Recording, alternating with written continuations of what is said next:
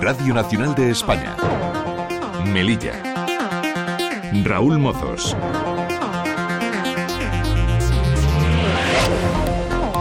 Ocho menos cuarto de la mañana, buenos días. Comenzamos ya nuestro repaso por la actualidad en la ciudad y lo hacemos con Roberto Juez en el control de sonido.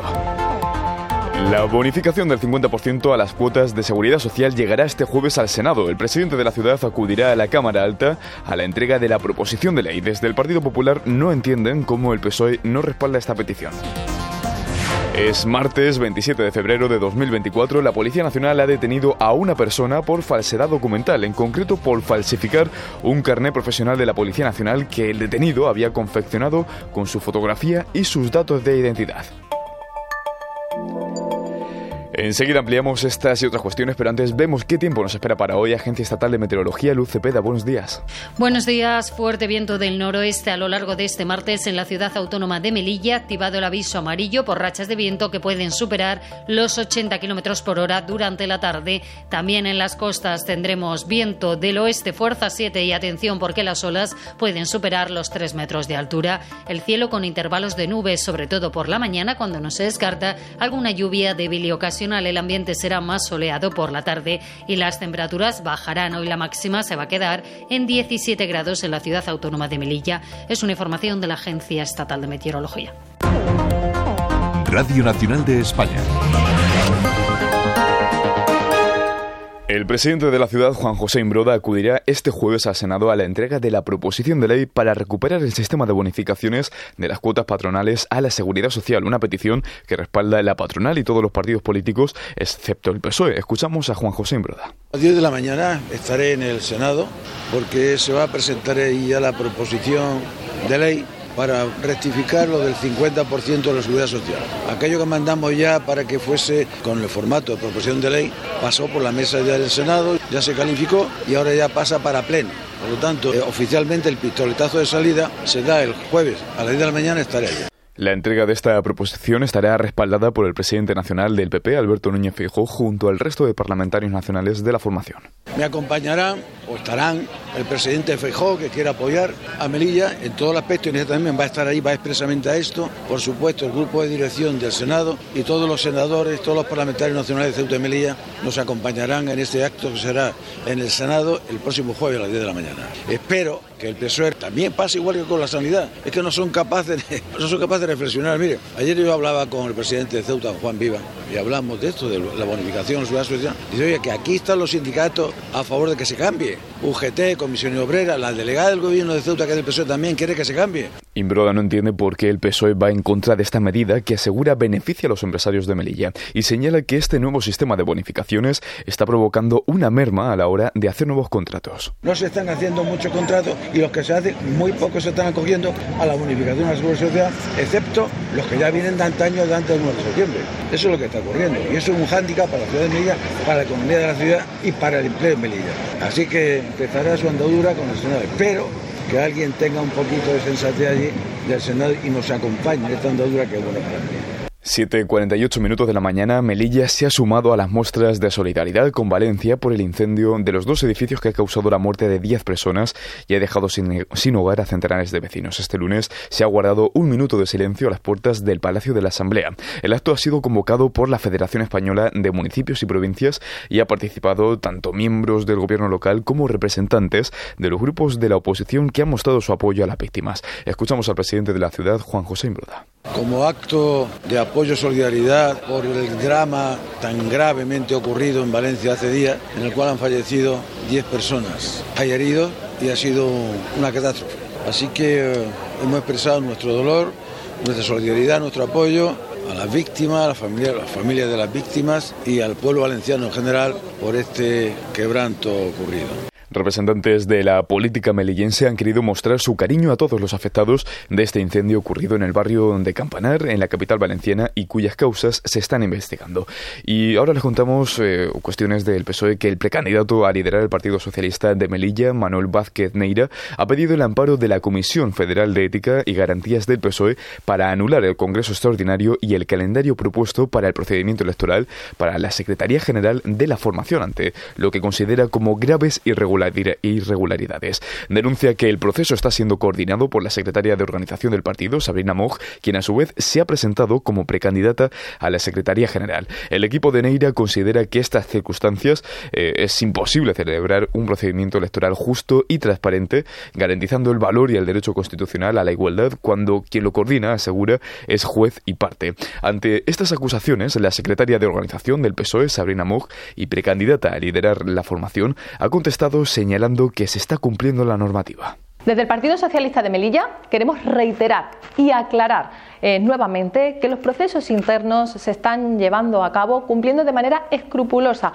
con la normativa que recoge, se recoge tanto en los estatutos regionales como en los estatutos federales y el reglamento que los desarrolla. Mog señala que no hay incompatibilidad porque de momento no hay candidatos sino precandidatos que actualmente, al no haber candidatos, no existe ningún tipo de incompatibilidades con las personas que puedan desarrollar eh, el proceso, siendo esta incompatibilidad ya vigente en el momento en el que alguno de los precandidatos se convirtiera en candidato por conseguir los avales. En ese momento, ese candidato tendría que dejar su cargo orgánico si lo tuviera. Mog recuerda que también existe una comisión de ética que es el órgano encargado de verificar que el proceso se está llevando a cabo conforme a la normativa. Y cerramos las páginas políticas con una cuestión de sanidad, porque el presidente de la ciudad, Juan José Imbroda, vuelve a denunciar la situación sanitaria que está viviendo Melilla, un problema que sigue, dice, sin soluciones. Lo que está ocurriendo aquí con la sanidad pública es un drama de colosal se están jubilando ya, los médicos ya tienen ya cierta edad, no hay reposición, ya faltaban, están haciendo guardias sobre guardias, una barbaridad en varias especialidades, todo está mangas por hombro y no se ha tomado una decisión importante ni positiva. No se ha hecho caso a los médicos, ni a través de su sindicato, ni a través del Colegio de Médicos, no se hace caso tampoco a las propuestas del Partido Popular, que es el primer partido de la ciudad, y bueno, aquí parece que todos hacen oídos sordos, que no va con ellos y cada día que pase el problema será mayor. Imbroda señala que lo importante es dar una buena calidad asistencial a los ciudadanos y lamenta que no pongan medidas para revertir esta situación. Aquí no se trata de que un médico gane más menos o haga más, más guardia menos, es que es la calidad y que haya una asistencia para todos los ciudadanos lo que está fallando y va a fallar mucho más. Así que no ponen soluciones, nosotros pedimos inclusive la encomienda de gestión de Ingesa para que nos lo dieran al gobierno de la ciudad de Melilla, bueno, tampoco lo han considerado, no lo consideran, lo, ven como algo, pues ellos entienden que si nosotros nos metemos allí es que estamos haciendo política de partido, Aspani es plena inclusión y el gobierno de la ciudad trabajarán juntos para erradicar las desigualdades que sufren las mujeres con discapacidad. Se trata de una iniciativa que pondrán en marcha en este año con el que se quiere erradicar esta doble discriminación que sufren las mujeres en diferentes ámbitos. Juan López es el presidente de Aspanias. Creemos que este proyecto es necesario porque las mujeres con discapacidad se ven sometidas a lo que denominamos una doble discriminación, es decir, se enfrentan a una doble discriminación por el hecho de ser mujer y tener una discapacidad. Por eso promovemos un, proyecto conjuntamente con la Consejería y la Viceconsejería para precisamente intentar trabajar y ir acotando estas desigualdades en el terreno de la autonomía personal y de la participación para ello, López ha mantenido un encuentro con la consejera de Igualdad, Marta Fernández de Castro, y con la viceconsejera Fadua Alberhach. Desde el Ejecutivo han mostrado su total apoyo a estos talleres que comenzarán próximamente. Marta Fernández de Castro. Sino un proyecto que se quiere y quiere realizarlo durante eh, todo el año, donde pone de manifiesto las desigualdades que, bueno, que sufren las mujeres y esa doble desigualdad que nos ha estado comentando por ser mujeres con discapacidad. Desde la Consejería de Presidencia de Igualdad y Administraciones Públicas, junto con la viceconsejera, nosotros manifestamos nuestro fiel compromiso para trabajar juntos con ellos para poder erradicar esas desigualdades.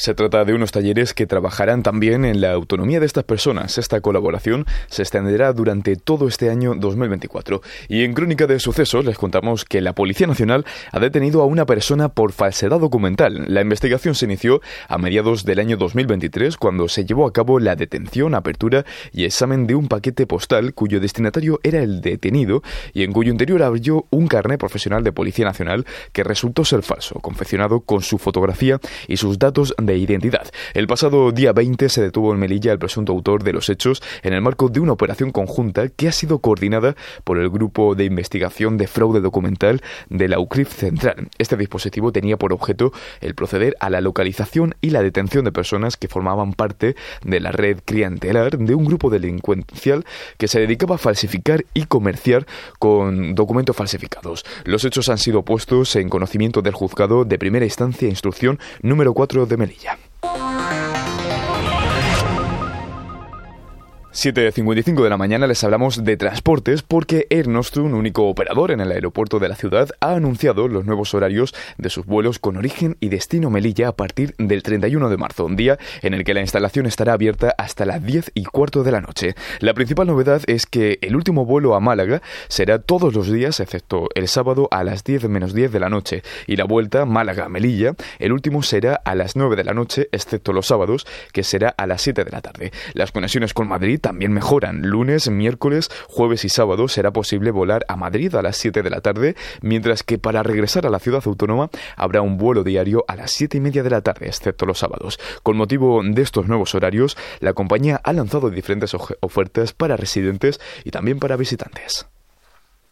Y eh, les contamos una cuestión de educación porque la Dirección Provincial de Educación de Melilla pone en marcha la red de centros de sostenibilidad ambiental. Se trata de un plan de acción para promover el cuidado de naturaleza en todos los centros escolares de la ciudad. Esta iniciativa recoge actuaciones como la instalación de paneles solares, medidas de ahorro energético o el uso responsable de agua. Escuchamos al director provincial de Educación, Juan Ángel Belbel. La Dirección Provincial del Ministerio de Educación, Formación Profesional y Deporte está diseñando un plan de acción para promover la sostenibilidad ambiental en todos los centros educativos de Melilla. La Dirección Provincial está organizando un programa de trabajo que incluirá, además de los centros educativos, las distintas entidades sociales locales con fines de protección medioambiental y a representantes de la Administración local, sobre todo de las áreas de educación y medio ambiente. El objetivo de este plan de acción es crear una red de centros para promover la sostenibilidad, su relación con el medio natural y su adaptación a las consecuencias derivadas del cambio climático y darle un carácter de continuidad con el apoyo de la Administración Educativa Central. La Dirección Provincial ya ha mantenido los primeros contactos con algunas de las entidades que participarán en este plan de trabajo, que arrancará, por cierto, el próximo mes de mayo. Comenzará con una formación dirigida a los docentes que se celebrará durante la primera quincena de mayo y que será impartida por técnicos de Madrid del área de sostenibilidad de la Subdirección General de Cooperación Territorial con la colaboración de docentes de los centros donde ya se está desarrollando proyectos de este tipo. En cuanto a las actuaciones a cometer con este plan son diversas y de distinta naturaleza, entre las que se pueden encontrar la instalación de paneles solares, la modificación o adaptación de medidas arquitectónicas, la climatización de con medidas que favorezcan la ventilación natural cruzada, la renaturalización de espacios escolares como son las zonas de recreo que mitiguen los efectos del cambio climático. También se impulsará la creación de huertos escolares, así como la incorporación de hábitos entre el alumnado relacionados con la transición ecológica.